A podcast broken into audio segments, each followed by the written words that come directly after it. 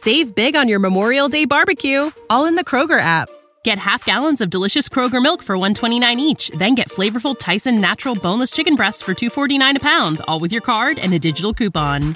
Shop these deals at your local Kroger today or tap the screen now to download the Kroger app to save big today. Kroger, fresh for everyone. Prices and product availability subject to change. Restrictions apply. See site for details. Votre rendez-vous avec la carte Platinum American Express. Conciergerie illimitée, assurance maximale. Votre vie en Platinum commence ici.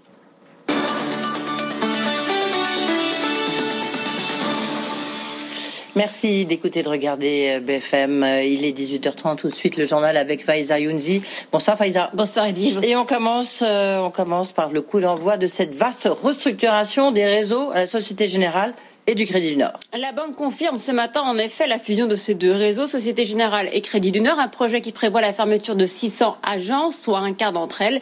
Il va s'étaler sur au moins deux ans, mais quel est le but de cette manœuvre? Réponse avec Caroline Morisseau. La Société Générale s'attaque à sa banque de détail pour aller chercher de la rentabilité. Cette fusion va lui permettre de réduire son réseau d'agences partout où il y a des doublons entre le Crédit du Nord et la Société Générale.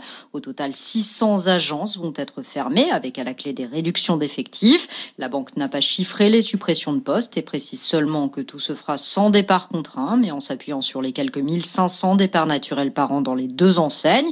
Ce rapprochement va aussi lui permettre de fusionner ces deux structures informatiques en une seule, avec là encore des économies.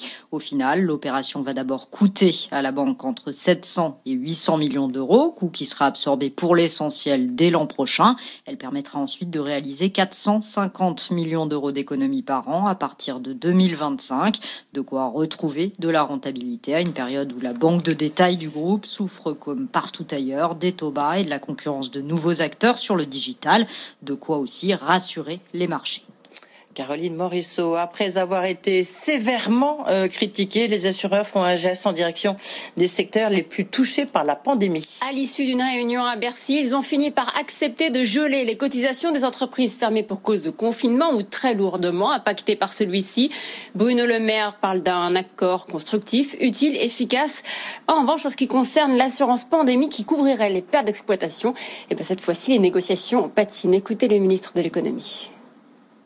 J'ai entendu les inquiétudes de toutes les entreprises, PME, TPE, entreprises de taille intermédiaire ou grands groupes, qui ne veulent pas de charges nouvelles et qui estiment que, dans la période actuelle de crise économique, une charge nouvelle serait tout simplement insupportable pour elles. Il n'y aura pas, par conséquent, d'assurance pandémie obligatoire. Mais il y aura la faculté, pour tous ceux qui le souhaitent, de se constituer des provisions qui bénéficieront d'un régime fiscal particulièrement avantageux, qui leur permettront tout simplement de mettre de l'argent de côté dans les temps où les choses vont bien, pour l'utiliser, une fois encore, dans des conditions fiscales particulièrement avantageuses, si jamais une nouvelle pandémie devait survenir. Mais je le confirme, il n'y aura aucune charge nouvelle pour les entreprises. Je considère que ce serait une erreur d'imposer aux entreprises des charges nouvelles dans cette période de crise économique. C'était donc ce matin notre ministre de l'économie et des finances, Bruno Le Maire. Dans un instant, euh, sa réaction, la réaction de Florence Lutzmann. Elle est présidente de la Fédération française d'assurance. Ça sera juste en sortie de ce journal. Également dans l'actualité, cette dernière ligne droite laborieuse pour les négociations entre Britanniques et Européens en vue d'un accord sur l'après-Brexit. À trois semaines de la date butoir, la présidente de la Commission, Ursula von der Leyen, fait le point en ce moment même avec Boris Johnson, le Premier ministre britannique, pour tenter de débloquer la situation. Londres ce soir fait une ouverture et se dit prêt à retirer les clauses les plus problématiques de la loi sur son marché intérieur si les négociations commerciales avancent. Je vous rappelle que cette loi transgresse c'est l'accord de retrait du Royaume-Uni de l'Union européenne. Il est presque 18h35. On poursuit avec ce dossier à haut risque. Thierry va-t-il racheter ou pas les chantiers de l'Atlantique? L'Italie met en garde euh, aujourd'hui. L'Italien met en garde aujourd'hui. Il se donne jusqu'à la fin du mois pour maintenir ou pas son offre de rachat. Il n'attendra pas forcément la position de l'Union européenne. Elle craint une réduction de la concurrence sur le marché de la construction navale au niveau mondial. Fincantieri, contrôlé par l'État italien, avait signé un accord il y a deux ans déjà sur le rachat de 50% des parts des chantiers de l'Atlantique à l'État français pour une somme de 60 millions d'euros. Coup dur pour l'aéronautique. Le prochain salon du Bourget est annulé compte tenu des incertitudes liées au coronavirus. Il devait avoir lieu en juin prochain. Les organisateurs ont annoncé leur décision aujourd'hui. Le prochain salon aura donc lieu, a priori, en 2023. En revanche, bonne nouvelle pour les écoles de commerce françaises. Un cocorico a poussé. Le Financial Times vient de publier son classement des meilleures écoles de commerce européennes et la France s'impose avec quatre de ses écoles dans le top 10, HEC, ESSEC, ESCP, INSEAD. Le détail avec Jeanne Spica-Orlen. Les critères sont exigeants. Qualité de l'enseignement, salaire d'embauche, ouverture à l'international, un classement rigoureux qui honore la France cette année. D'abord, nous nous différencions par notre ouverture aux étudiants étrangers malgré le Covid.